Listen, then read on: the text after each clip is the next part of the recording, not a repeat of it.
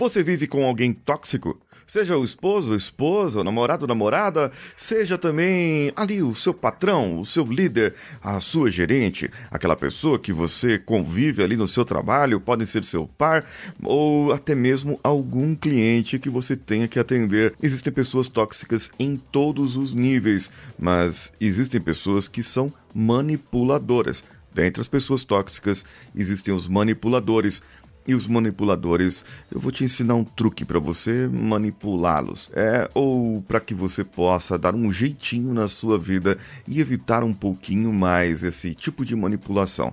Então vem comigo.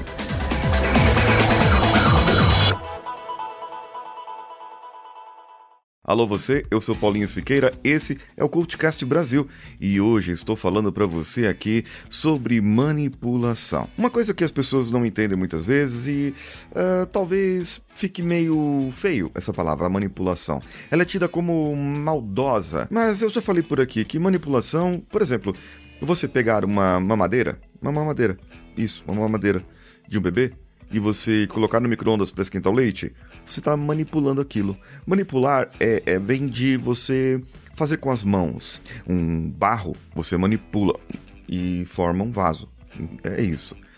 Agora, existem aquelas pessoas que jogam e a manipulação da ideia de que você está sendo manipulado porque você tem a marionete. E a marionete ali, o puppeteer, ou do inglês, a pessoa que manipula a marionete faz com que aquele boneco faça toda a sua vontade. É por isso que as pessoas, quando atribuem a manipulação, sentem alguma coisa errada ali, como se estivesse sendo um boneco agitado por alguma outra pessoa. Uma das características principais do manipulador é que eles gostam de estar sempre no controle.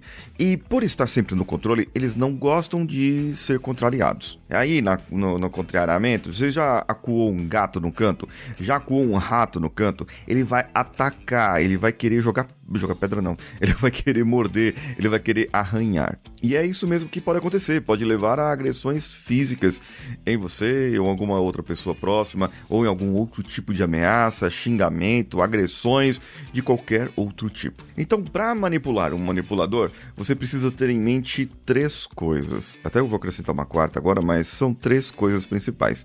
Eles precisam estar no centro das atenções. Eles querem eles ser a pessoa que vai decidir decidir, que vai definir, que vai dar a última palavra, que vai falar sempre aquilo por último. Outra coisa, eles exploram o seu ponto fraco, aquilo que você tem de maior fraqueza, seja suas emoções, seja o seu tempo, seja aquilo que você anda esquecendo, eles sempre vão procurar explorar aquele seu ponto fraco. E para isso tudo, eles precisam estar no controle, como eu já falei. O quarto ponto, eles podem ter uma doencinha, ter um probleminha na cabeça chamado narcisismo, e isso é um transtorno comportamental e precisa ser tratado por um psicólogo competente. O que muitas vezes um manipulador não sabe é que ele não acredita que ele precisa de ajuda, mas quando ele procura ajuda é justamente justamente para manipular outras pessoas.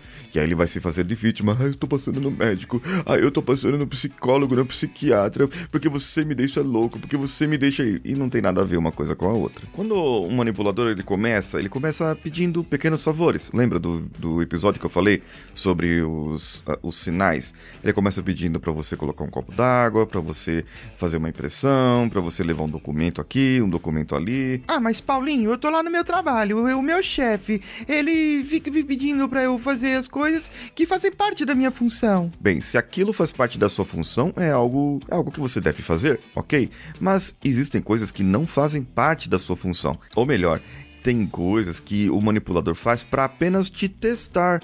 Por exemplo, você está fazendo um trabalho, você precisa desenvolver um relatório, tirar aquele relatório e, e imprimir e fazer toda uma, uma, gestão de assinaturas, gestão de documentos e todo um processo burocrático que às vezes envolve o seu trabalho. E o, o seu chefe fica toda hora ligando para você: Oh, pode me trazer um copo d'água aqui? Oh, pode me trazer um cafezinho aqui? Oh, pode me fazer tal coisa aqui? E você não é a secretária ou a pessoa que faz esse tipo de atendimento. Ele pede para você, para te testar e te testando até onde você vai, até onde você vai no seu emocional. Então ele vai tirando você da sua função para que você possa resolver alguma coisa por ele, que ele poderia muito bem levantar a bundinha da cadeira e ir lá pegar o cafezinho, pegar água, pegar a impressão dele. Geralmente, quando ele te pede algo e você já está condicionado a fazer aquele algo, ele vai falar para você o seguinte: eu quero que você faça agora. Ele vai esperar que você faça imediatamente, não tem jeito. Mas é aqui que você começa a desamarrar esse processo.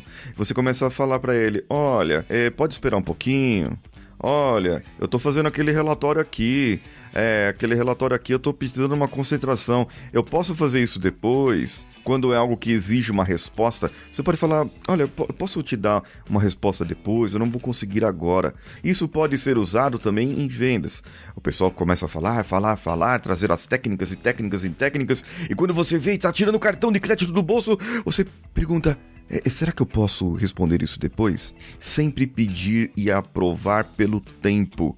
E você receber a notificação da pessoa. Ah, não, tudo bem, pode trazer depois. Quando o seu chefe pedir alguma coisa que você tenha que fazer imediatamente, você fala: Olha, eu estou ocupado com aquele relatório ou com aquela outra tarefa que você me solicitou, ou quando aquele par tóxico, relacionamento tóxico que você tenha na sua casa, ou também na, na no, seu, no seu convívio ali, no seu trabalho, de pedir alguma coisa e você vê que ele está manipulando, não está fazendo o trabalho dele, não está fazendo o que deveria, e você, sem saída, você estipula um prazo e fala: olha, eu estou fazendo um trabalho aqui que é importante, é, eu vou ter um, um, um prazo para entregar esse trabalho, vai afetar uma demanda que faz parte do nosso trabalho, da nossa equipe, vai afetar uma demanda para você, chefe, vai afetar algo aqui se eu não entregar esse trabalho até sexta-feira.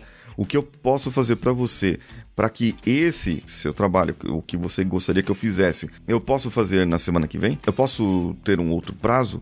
Você pode me dar um outro prazo? Veja aqui, você pode me dar um outro prazo. Você está colocando ele no centro das atenções. Você está deixando ele tomar a decisão. Mas é você que está jogando essa decisão para ele. E quando a pessoa disser para você responder, não, tudo bem, eu, eu, eu, eu aguardo até a próxima semana, eu precisava disso agora, então eu faço é, da maneira que eu, que eu vou fazer, e você responde para a pessoa, eu sabia que você, mais do que ninguém, poderia me entender. O que, que você achou dessa dica? Você acha que funciona com as pessoas que estão à sua volta? Você quer uma dica melhor? Quer dizer não com elegância? Então me acompanhe por aqui, que eu vou dar mais dicas de comunicação para que você possa ter uma comunicação assertiva, confiante e funcional. E por falar nisso, você também pode me seguir lá no meu Instagram, arroba o Paulinho Siqueira, que sou eu. Estou te esperando por lá. Um abraço a todos e vamos juntos! Esse podcast foi editado por Nativa Multimídia, dando alma ao seu podcast.